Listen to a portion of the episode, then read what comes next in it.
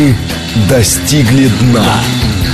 Мы на пороге эпохи великого процветания. Экономика. Экономика. Программа предназначена для лиц старше 16 лет. Здравствуйте, микрофон Михаил Хазин. Начинаем нашу сегодняшнюю передачу. Как обычно, для начала вопрос. Вопрос звучит так.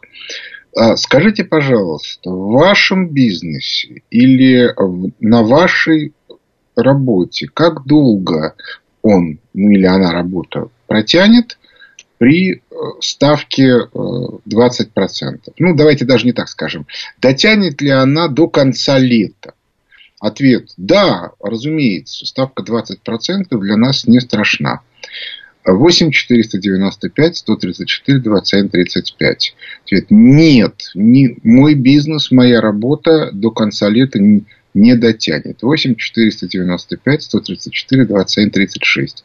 И, наконец, вариант третий. Не знаю, э, либо не понимаю, как у меня все это на работе устроено, либо же у меня нет работы, я живу другими способами. 100, 495, 134, 27, 37. Значит, еще раз. 134, 27, 35. Да, мы до конца лета дотянем. 20% для нас не критично. 134, 27, 36. Нет, будут очень большие проблемы. 134, 27, 37. Нет у меня объективных оснований для того, чтобы подавать ответ на этот вопрос.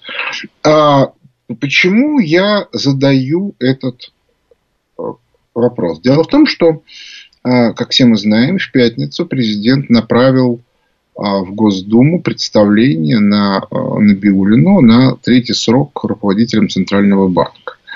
А, не секрет, что Набиулина не просто представитель либерального лагеря, она ну, как бы офицер МВФ, э, ФРС, это человек, который представляет интересы именно этих структур. И по этой причине вот здесь очень важная вещь. Я сейчас постараюсь, э, э, постараюсь это объяснить. Значит, дело в том, что в ее понимании и в понимании тех, кто ее поддерживает в России, сохранение либеральной модели – является принципиально важным. То есть они выступают против, там, например, операции, специальной операции на Украине не потому, что им там жалко Украину, жалко украинцев или еще чего-то. Вообще жалость для капиталистов это странное свойство, обычно не свойственное. Фокус тут вот в чем это люди, для которых принципиально важно сохранение России в рамках либеральной модели. Вот это принципиально важно. И по этой причине они защищают Набиулину в том или ином варианте. Не потому, что они ее нежно любят. Хотя, безусловно, бизнес у многих из них есть с э, Набиулиной. А потому, что она олицетворяет сохранение России в рамках вот этой вот Бреттон-Вудской долларовой либеральной модели. Это принципиально важная вещь. Очень многие крупные российские банки, владельцы или руководители которых имеют возможность влиять на Путина, а я, я в этом абсолютно убежден. За последние там, недели постоянно говорили Путину одно и то же. Не надо снимать Набиулина на ней завязано слишком много разных вопросов, которые при ее смене придется решать заново. Причем независимо от того, кто будет на ее месте. Будь хоть самый либеральный либерал. И, соответственно, говорят они, мы ее контролируем, она сделает все, что мы скажем, и по этой причине давайте мы ее оставим, и все будет, ну, нехорошо, но, по крайней мере, контролируем. Вот это логика, в которой они действуют. Но к этой логике, она абсолютно понятна. Она, ну, в некотором смысле очень э, такая, как бы это сказать, меркантильно-консервативная, а, но она имеет место. И вот к этой логике нужно добавить два принципиально важных обстоятельства. Обстоятельство первое. А позавчера в субботу вышел очередной обзор Фонда экономических исследований Михаила Хазина. Желающие могут подписаться и прочитать. Не сохранится либеральная модель. Я резюме делаю, да, потому что повторять то, что там написано, это долго, и самое главное, это картинки не повторишь. А выводы без картинок аналитические, они не то чтобы повисают в воздухе, но становятся сильно менее убедительными. Поэтому читайте обзоры, там все написано. Это обстоятельство первое. То есть, иными словами, есть объективные обстоятельства разрушения долларовой системы. Даже если вы сохраните Набиулину, то в этом случае, даже если вы замените ее на другого, там, ну, грубо говоря, на Кудрина, то все равно это никак не повлияет на процесс разрушения мировой долларовой системы. Это обстоятельство первое. Обстоятельство второе, ничуть не менее важное. Дело в том, что я прекрасно понимаю тех людей, которые даже как бы, близкие к Путину, но которые говорят, ну, нужно оставить. У нас там с ней туда-сюда, вот нужно, давай мы, там, мы подождем еще несколько месяцев, надо, может быть, закрыть наши проекты, еще чего-то, еще чего-то. Потом ты посмотри, мы же финансируем вот это, вот это, вот это и вот это. А деньги-то мы берем из наших банков, которые получают их от Центробанка, ну и так далее. И тому Фокус тут вот в чем. Дело в том, что мы столкнулись с ситуацией, когда надо радикально перестраивать экономику она больше не управляется либеральными методами. И проблема состоит в том, что Набиулин и ее команда не могут решить эту задачу. У них просто, ну, они не понимают вообще, что это такое. Это примерно то же самое, когда я там 20 лет тому назад пытался разного рода западным экономистам объяснять проблемы экономического кризиса.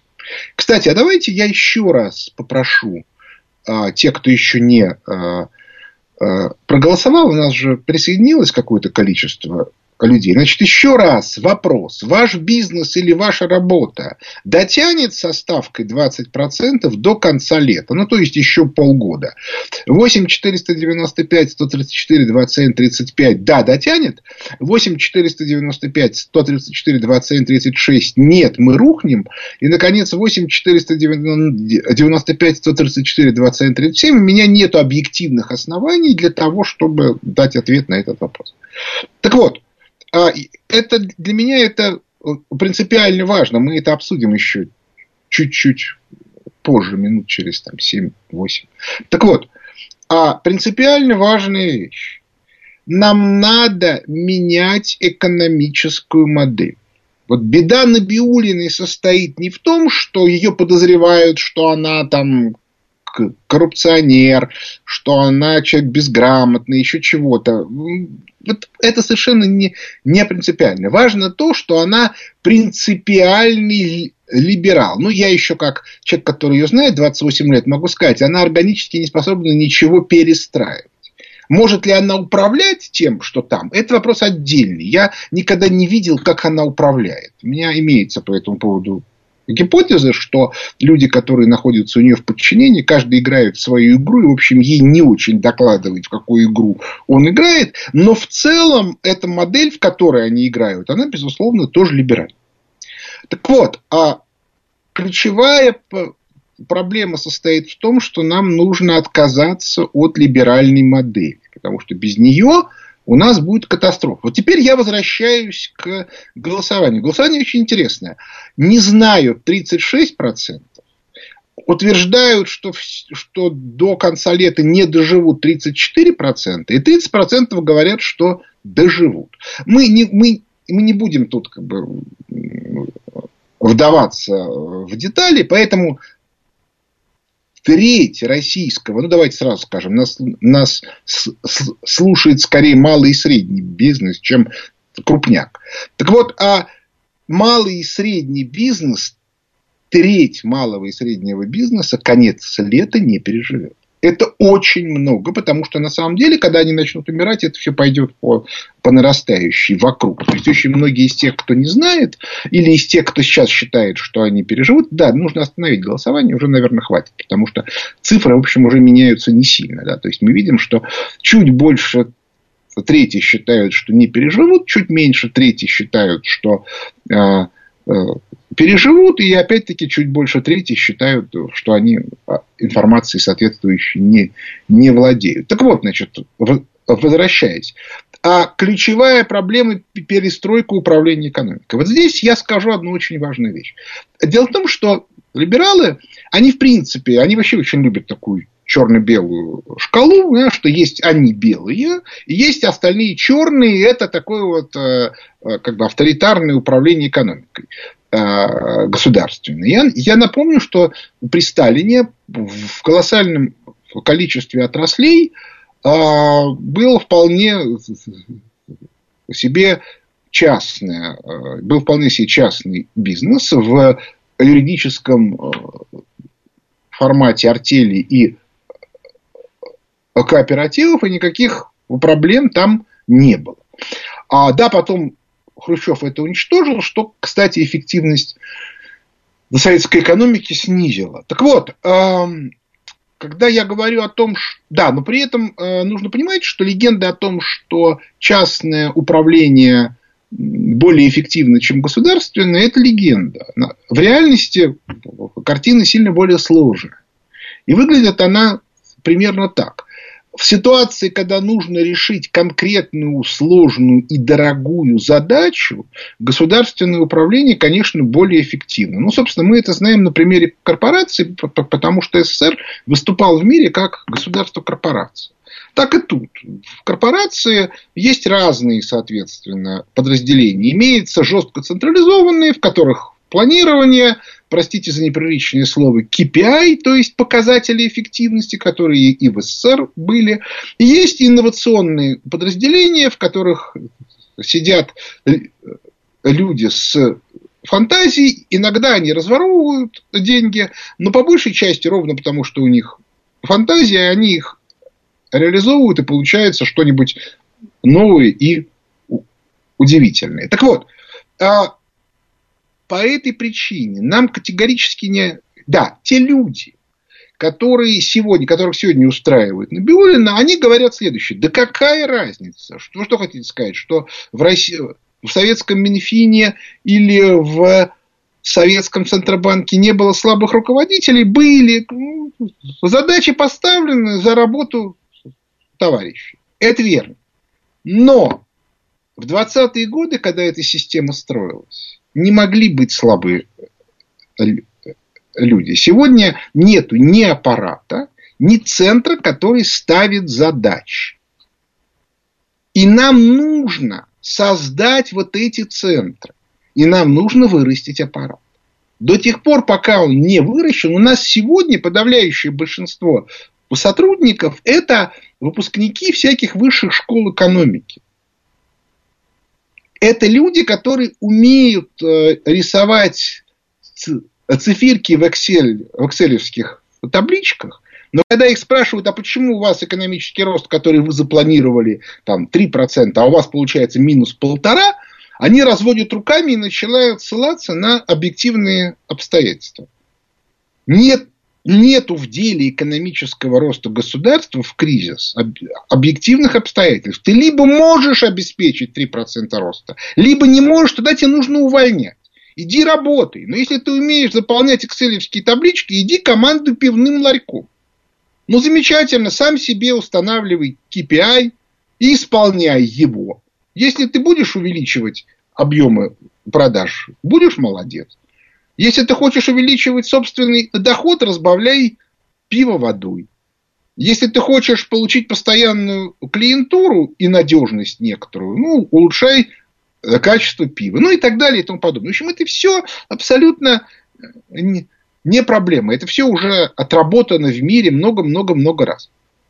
Принципиально важная вещь. Не можешь обеспечить экономический рост. Не надо, уходи. Вот в этом вся проблема. У нас система управления, не только в Центробанке, кстати, в правительстве тоже, носит абсолютно либеральный характер. Она в нынешней ситуации не способна обеспечить экономический рост. Если более-менее выровнять э, российскую экономику, ну там от кризисов, ковидный кризис, постковидное восстановление, туда-сюда, то мы увидим, что с четвертого квартала 2012 года у нас непрерывный экономический спад. С конца 2013 года, начала 2014, опять-таки, как считать, у нас падение уровня жизни населения. Но это ли не доказательство того, что этот центральный банк, этот Минфин, эти денежные власти, это Министерство экономики, это Министерство промышленности не в состоянии обеспечить экономический рост. Можно спорить, это происходит потому, что слабые руководители, или потому, что неправильно устроена система управления. Мы понимаем, что система управления устроена неправильно. При неправильной системе управления, какой бы ни был руководитель, он не может обеспечить результат. Он может пытаться создать параллельную систему управления. Это верно, вот это он может. Другое дело, что эффективность ее работы зачастую низкая. А иногда она не то чтобы не, э, высокая, но странная. Мы уже говорили про комиссаров в пыльных шлемах. Ну, представьте на секундочку. Вы, уважаемая конторка, которая распиливает какой-нибудь там муниципальный госзаказ. Ну, то есть, иными словами, вам выдаются деньги, вы там честно выдаете откаты, забираете себе, а работа не выполняется. И вдруг вам приходят люди и говорят, так, а почему, собственно, вот у вас тут там, канализации нет. Говорит, ну вы знаете, там туда-сюда, вот работа принята. Они не, вы не поняли. Вам дается две недели. Если, соответственно, а, через две недели канализации не будет, то говорит, так у нас денег нет. Ребят, вы не поняли. Откуда возьмете деньги, это ваша проблема. Если через две недели канализации не будет, лично у вас, вот у вас, как у руководителя компании, будут серьезные неприятности. Но вначале они не поверят. А потом, когда неприятности начнутся, они начнут шевелиться, в том числе вынимать свои собственные деньги и строить. А дальше, соответственно, вот, вот, и, и, и вот в этой ситуации их вполне можно вы, выдрессировать. Да? Ну как, ну вот, грубо говоря, да, вам говорится, через неделю, на следующий день должна начаться работа по перекладке канализации. А у нас нет денег. На следующий день ничего не делают. На следующий день у них э, э, сгорела машина. Они, значит, в ужасе бегают, обращаются в полицию. А полиция говорит, а мы ничего не знаем. Ну, ну в чем проблема? Да, вы богатый человек. У вас тут это с мэром какие-то шашни. Ну, решайте вопрос самостоятельно. Дальше, либо они начинают копать за, за свой счет.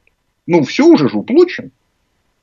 Либо, соответственно, у них на следующий день еще сгорает дом. Ну и так далее и тому подобное. То есть, на самом деле, способов...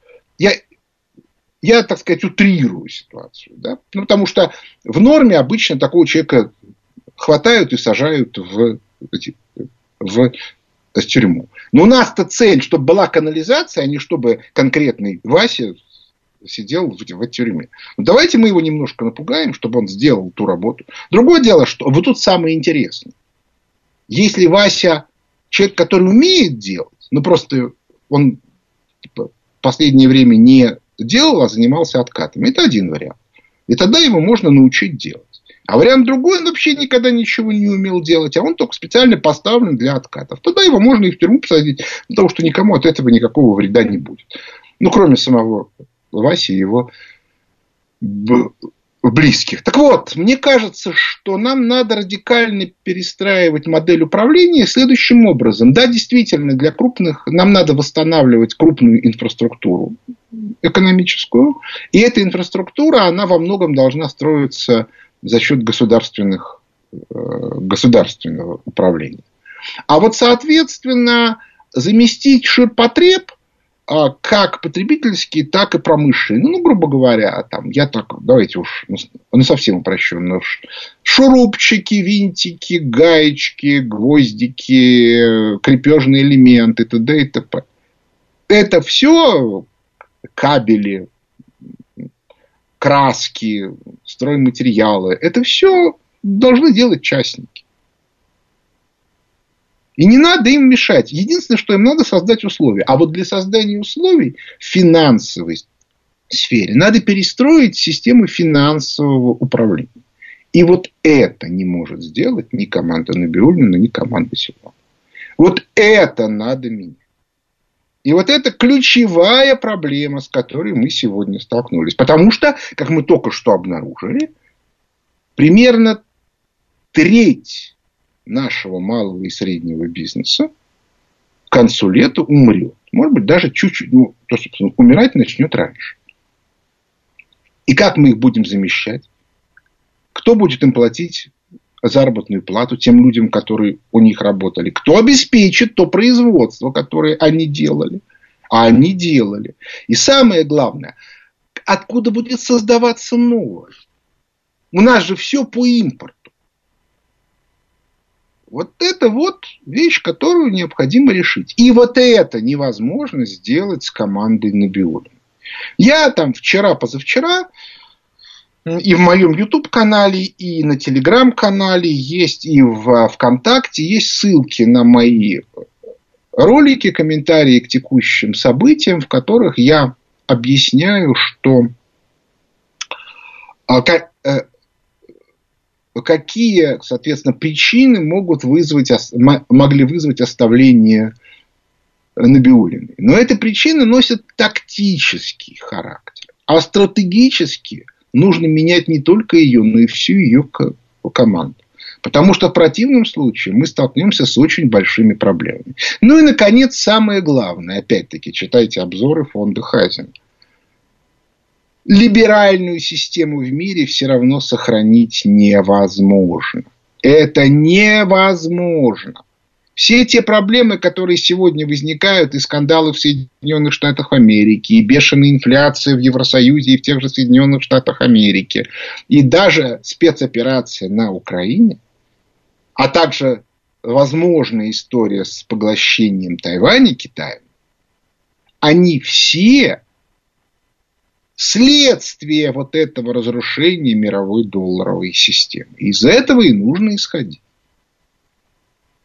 И по этой причине рассматривать ситуацию с тем, как бы нам оптимизировать систему либерального управления, это идиотизм. Да, я понимаю, что конкретные люди от разрушения этой системы, у нас в том числе, получат некоторые конкретные убытки, но с этим нужно смириться, а самое главное, они должны понять, что чем дольше они тянут, тем сильнее будут убытки завтра, а послезавтра они будут еще сильнее.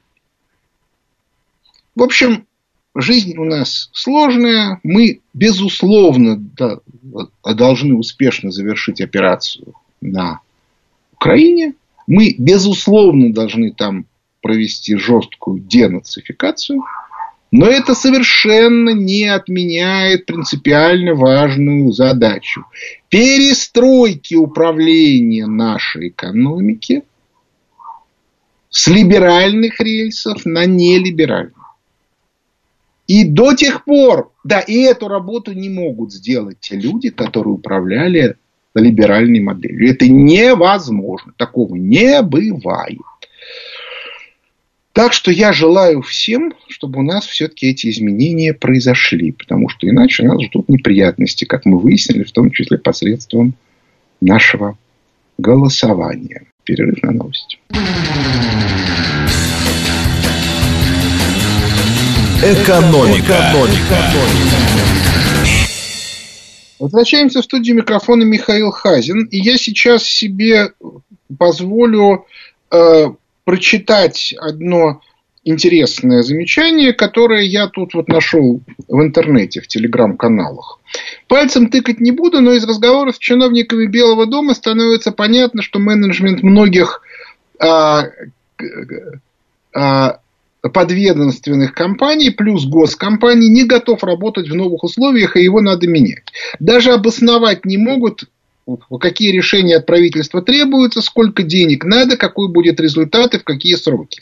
Раньше им презентации иностранные консалтеры рисовали, сегодня их отстранили или не доверяют им. Рыба гниет с головы, госкомпании перестают быть пенсионной синекурой для отставников, и головы будут менять. Ну, пока, когда будут менять, непонятно, но это как раз то же самое. Что такое либеральное управление? Либеральное управление – это когда топы – это либо отставники, которым надо платить пенсии, либо представители уважаемых партнеров, которые следят за тем, чтобы финансовые потоки шли в правильном направлении, а, соответственно, планы пишут э, консультанты. А консультанты у нас известно кто, поскольку большая часть консультантов была западная. Это и есть либеральное управление. Вот от него надо отказываться. А вы думаете, что в Центральном банке иначе? А вы думаете, что в министерствах иначе? Вы думаете, что... Э, вы знаете, эта же модель была отработана, я ее видел своими глазами в 92-93 году в госком имуществе. Когда была специальная группа иностранных консультантов. Сначала они сидели в самом госком имуществе, потом их выселили и, и создали Российский центр приватизации под, под руководством Максима Бойко, которые, соответственно, писали все планы приватизации в соответствии с интересами западных компаний. А чиновники ничего не делали. Вот это вот как раз та самая вещь. Нам надо менять систему управления. И вот всех этих топ, всех этих эффективных минагеров увольнять. Ну или, по крайней мере, на этапе кризисном а, мобилизационного управления их надо отстранять от работы. Об этом я уже много раз говорил, вот сегодня повторяю еще раз, и это мнение подтверждается. Кстати, мне пишут а, сейчас вот а, люди в комментариях. Я э, разместил у себя вот этот вот комментарий в телеграм-канале, и мне люди пишут, что так все и есть, что, например, в электросетевых компаниях подавляющее большинство э, топов не знают даже какое напряжение в розетке. Им, им это не интересно, они по-другому думают. Начинаем отвечать на вопросы слушателей. Здравствуйте, слушаю вас. Добрый день, Михаил. Сергей Алексеевич меня зовут.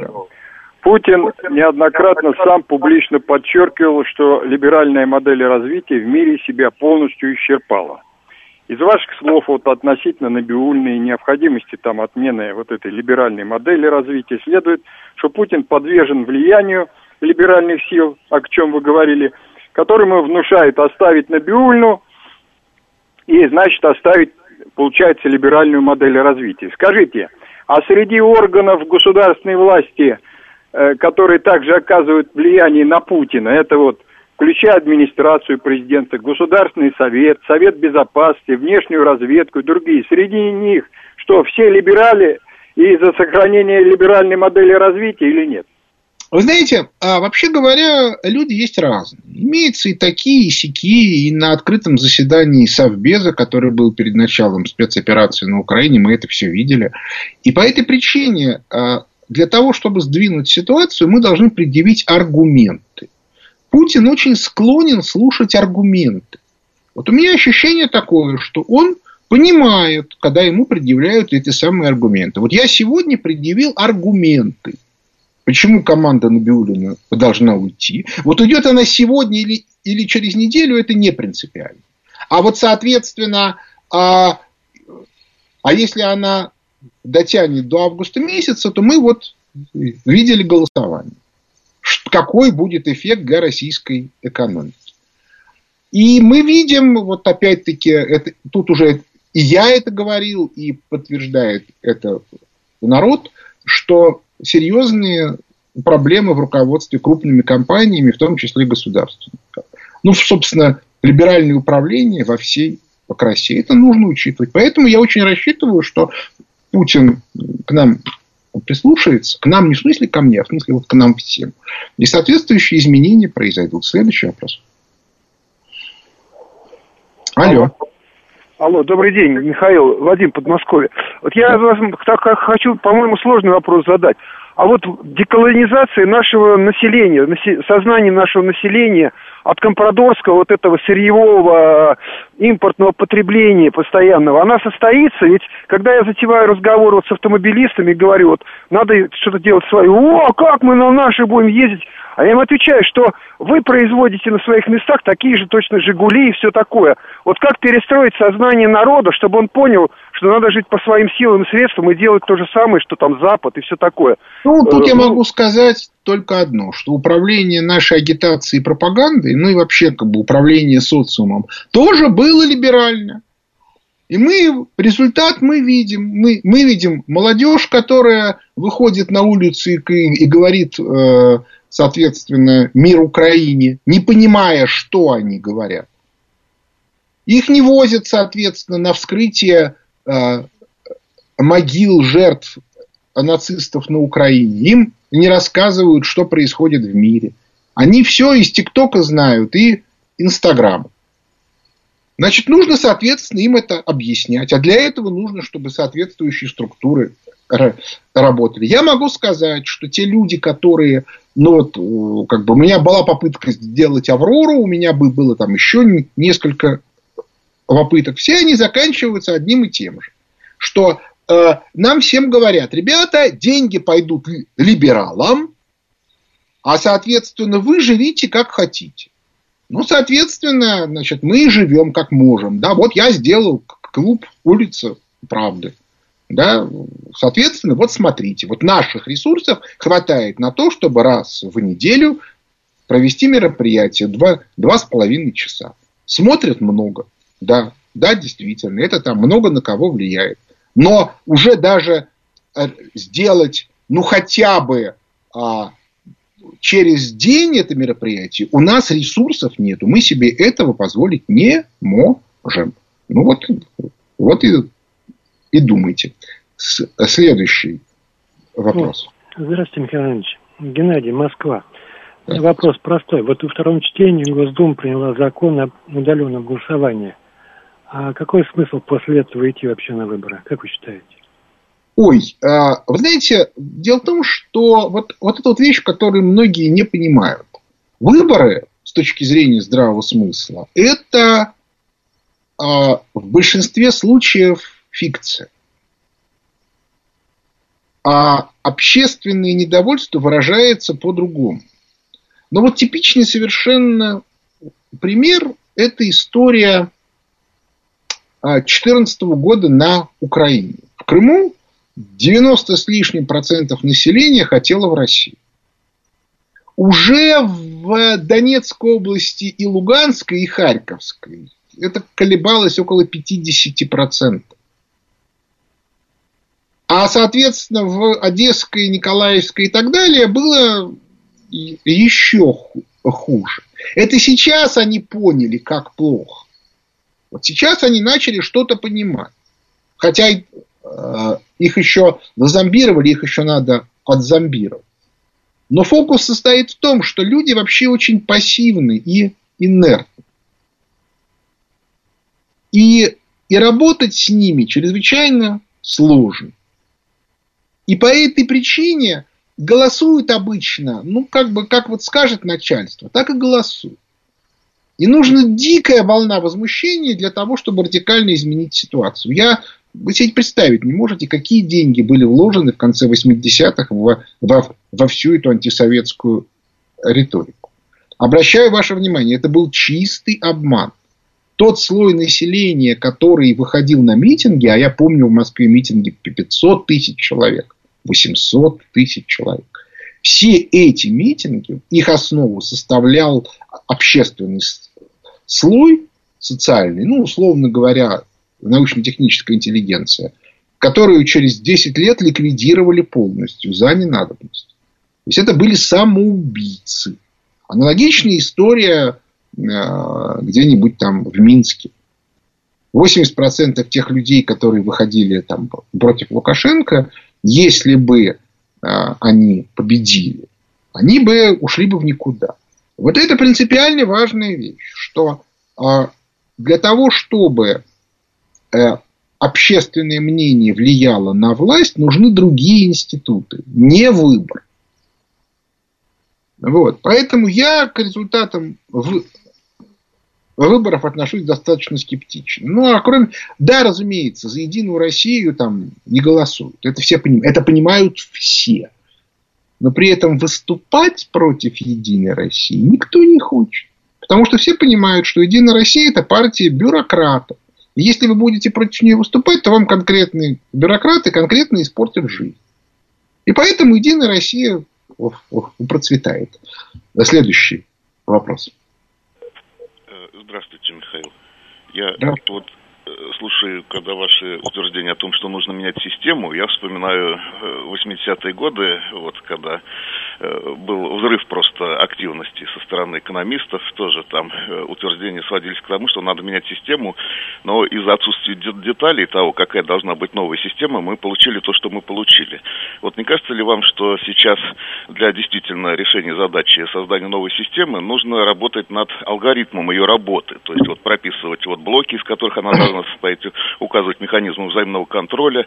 Вот э, вы занимаетесь благородной деятельностью, но мало того, что вы делаете, вот, и недостаточная проработка здесь ведет к, ну, мне кажется, при, придет к противоположным результатам. Вот, может быть, вам объединиться там с Глазьевым, с Делягиным, там денег попросить, чтобы вам институт создали. Секундочку, секундочку. Давайте вот, вот, вот, вот, вот в этом месте поподробнее. Как только люди начинают просить деньги, они начинают делать не то, что нужно, а то, что требует заказчик. Я в начале своей деятельности, ну, так сказать, разработки альтернативной экономической теории, приходил к разным людям и просил денег. Меня либо сразу ну, посылали, либо, соответственно, говорили, ну, а что, собственно, давай ты тут нам что-нибудь сделай, да, сначала. А после этого мы с тобой будем разговаривать.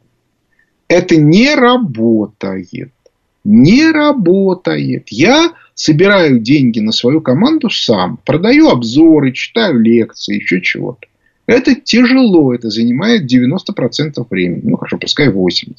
Я вот книжку не могу закончить, которую мы с покойным Щегловым практически уже, уже дописали. У меня нету двух недель времени. Нету их физически, нету. И, соответственно, по этой причине я очень хорошо понимаю, что если есть заказ государственный, то он должен быть, он должен быть выражен. Объясните мне, кто его делает. Если вы хотите, чтобы у вас была нормальная, был нормальный результат, возьмите человека, которому вы доверяете, назначьте его руководителем и дайте ему бюджет. А ситуация, при которой э, тебе звонит какой-нибудь хмырь и, и говорит, мне тут, значит, ковыряя зубочисткой в, в зубах. Мне тут дали бюджетик, и ты мне, пожалуйста, напиши за 5000 долларов программу. Вот этого больше не будет. В 90-е годы были люди, которые в это верили. Сегодня таких нету.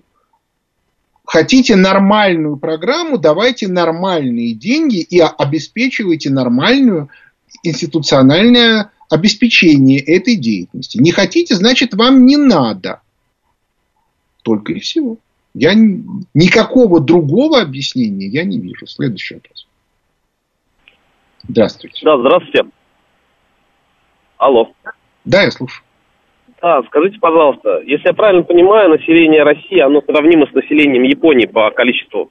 Вот да, кроме да. изменения управлении, как вы считаете, что вот нужно там вот э, в количестве населения еще в чем-то изменить, э, чтобы ну, вообще как бы вот рост экономики он состоялся реально? Слушайте, ну опять-таки, э, как бы в общих чертах некоторый контур экономический я описывал много-много-много раз в своих работах. Я, я это сейчас повторять не буду. Это есть в книжке «Воспоминания о будущем», это есть там, в моих работах старых, каком-нибудь тексте типа а, «Возвращение красного проекта». Это неоднократно обсуждалось в разных беседах. Все это известно. Как это можно сделать? Я, я, я просто как бы не понимаю, в чем в этом смысле вопрос. Следующий вопрос. Алло. Э, здравствуйте, уважаемый Михаил Леонидович Вайс. Вы знаете, вот столь, э, во многие лихие, лихую годину, независимо от состояния народа населения, от патологической махровой так называемой коррупции, мы никуда не, делим, не денемся, активируются различного рода хапуги, спекулянты и прочие отребья, которые, мягко говоря, не так реагируют на повышение, э, на снижение ставок по кредитованию, в том числе ипотеки, на, э, на индексацию бюджетных и работников и пенсионеров. У меня вопрос как раз связанный по теме. Не кажется ли вам, что сейчас у нас слишком щедро ударилось государство, особенно в агропром, на поддержку местных производителей, отечественных производителей, тратя бабло из ФНБ, из прочих так называемых кубышек, которые начали распечатывать?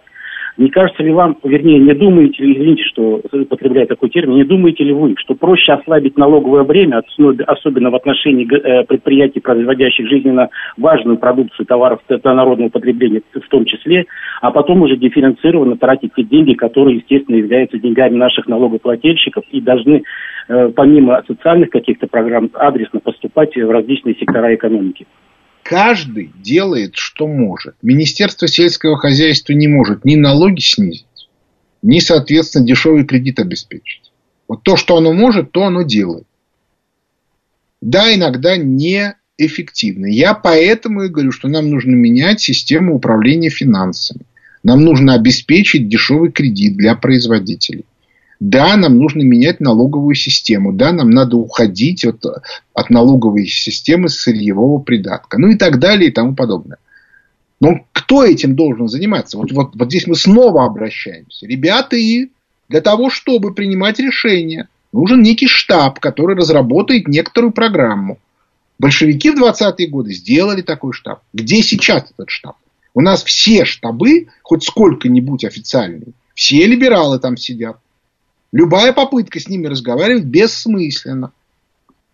Я просто знаю, да, что как бы вот про, про, про тех людей, которых я знаю, когда Глазьев стал советником президента, он попытался сделать там при себе один или два экспертных совета. Но как советник президент, он подчинялся помощнику президента, который тогда была Набиулина, которая вычеркнула из этого списка всех, кто хоть, кто хоть сколько-нибудь что-нибудь способен сказать. Это было 10 лет назад. За 10 лет, представляете, сколько можно было всего написать? Обращаю внимание, это без денег. Денег Глазьеву не дали. А просто были люди, которые, если просто их собирать, ну хотя бы раз в неделю, они способны были что-то сказать. Сейчас часть эти, из этих людей умерла, часть уже пожилые, вы их так просто не вытащите. Ну и так далее и тому подобное. Кто в этом виноват? И нужно создавать, но для этого нужно, вы поймите, невозможно, если человек, у человека в голове системная картина, Невозможно ему сказать, а теперь напиши-ка нам за 20 копеек, что нужно сделать, кого нужно привлечь, а мы будем распределять бюджет. Скажет, ребята, дайте мне бюджет, и я это сам сделаю. И он говорит, не-не-не, бюджет не дадим. Ну, тогда работайте сами, а я здесь. При чем? Вот в этом, а люди, которые сегодня занимают все ключевые позиции либералы, у них круговая порука. Ни один не должен прорваться. Напоминаю, что полгода тому назад, или даже уже больше не помню, Набиулина устроила грандиозный скандал Мишустин. Потому что Глазик, который министр, но министр в Евразийской экономической комиссии, написал доклад, из которого следует, что Набиулина и э, занимается вредительством. Набиулина устроила истерику. Потому что первый раз в официальном документообороте появился документ, в котором все написано. Вы поймите, с точки зрения официального документооборота меня не существует. И многих других критиков этой концепции не существует. Существуют только те, кто занимает должности. Я не занимаю должности с 98 года. И другие люди тоже не занимают. И по этой причине, до тех пор, пока эта ситуация не изменится, так все и будет происходить. Следующий вопрос. Алло. Алло. Алло. Здрасте, меня зовут Евгений. Алло, я два года слушаю, да, Михаил, слушаю ваши значит, лекции, будем говорить так. А, и где-то с ужасом вдруг осознал, что, получается, мой прадед, который в 2020 году приехал из Германии, обучаясь там банковскому делу, здесь до 1937 года ну, работал в банке, и потом в 1937 году попал в лагеря, грубо говоря. И в детстве я помню, что его как раз называли, что он был из старых большевиков. Получается, я потомок старого большевика, которого в свое время как раз Сталин посадил. Правильно я понимаю? Ну, в 1937 году э, а, основные сажатели были как раз противники Сталина. Вот. Задавайте вопрос. А, уже все, да? Значит, алло, а, алло, алло. алло. Задавайте алло. вопрос. Да. Да, да, да. Слышите да. меня? Да, да, Михаил, добрый день, СЛ Москва. А, я понимаю, что передача об экономике, но вот я хотел бы задать такой вопрос.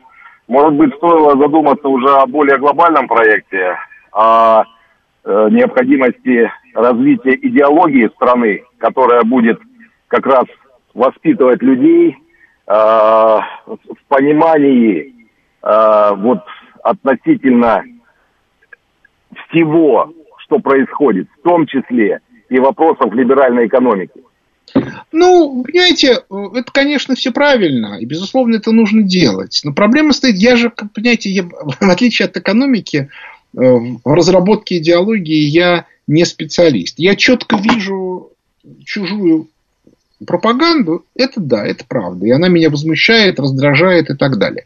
Но я при этом не являюсь специалистом по разработке идеологии и по созданию институтов, которые этим будут заниматься. Я уже поговорил в начале нашей сегодняшней передачи, что управление социумом у нас тоже построено по либеральному принципу. И с этим тоже нужно бороться. Но делать это должны другие люди, не я. Поэтому этот вопрос мне задавать бессмысленно. Давайте следующий вопрос и последний. Алло. Добрый день. Михаил Евгеньевич, а скажите, пожалуйста, вот э, было заморожено 300 миллиардов долларов да, валютно-золотого запаса. Да. Да. Теперь еще Франция 22. И еще 112 Америка. Так сколько в сумме-то у нас заморозили? Ой, этого я не знаю. Ну, много. да, ну, как бы, это тоже вредительство. Но вы э, понимаете, тут вот какая штука. Дело в том, что если у нас рассыпается мировая долларовая система, то сами-то все эти доллары, они, в общем, начинают терять свою стоимость не с точки зрения конкретной бумажки, она может обнулиться решением Соединенных Штатов Америки. Никому не приходило в голову. Я про это уже говорил, что все те доллары, которые были ввезены в, в Россию по заказам российских банков, могут быть обнулены в одну секунду. Потому что все их номера известны. Но э, я, я не знаю, решатся ли на это Соединенные Штаты Америки. Есть у меня сильные сомнения, потому что они уже очень сильно ударили по авторитет доллара своими странными решениями. Поэтому я склонен считать, что тут процесс распада мировой долларовой системы, он уже начался, он будет идти. И поэтому, да, конечно, за потерю 300 миллиардов кто-то должен быть наказан, но в стратегическом плане я считаю, что это все равно было неизбежно. И вот это вот нужно обстоятельства учитывать в нашей дальнейшей жизни. Но, собственно, дальше у нас уже время э, подошло к, к концу. У микрофона был Михаил Хазин. Благодарю за внимание. До свидания.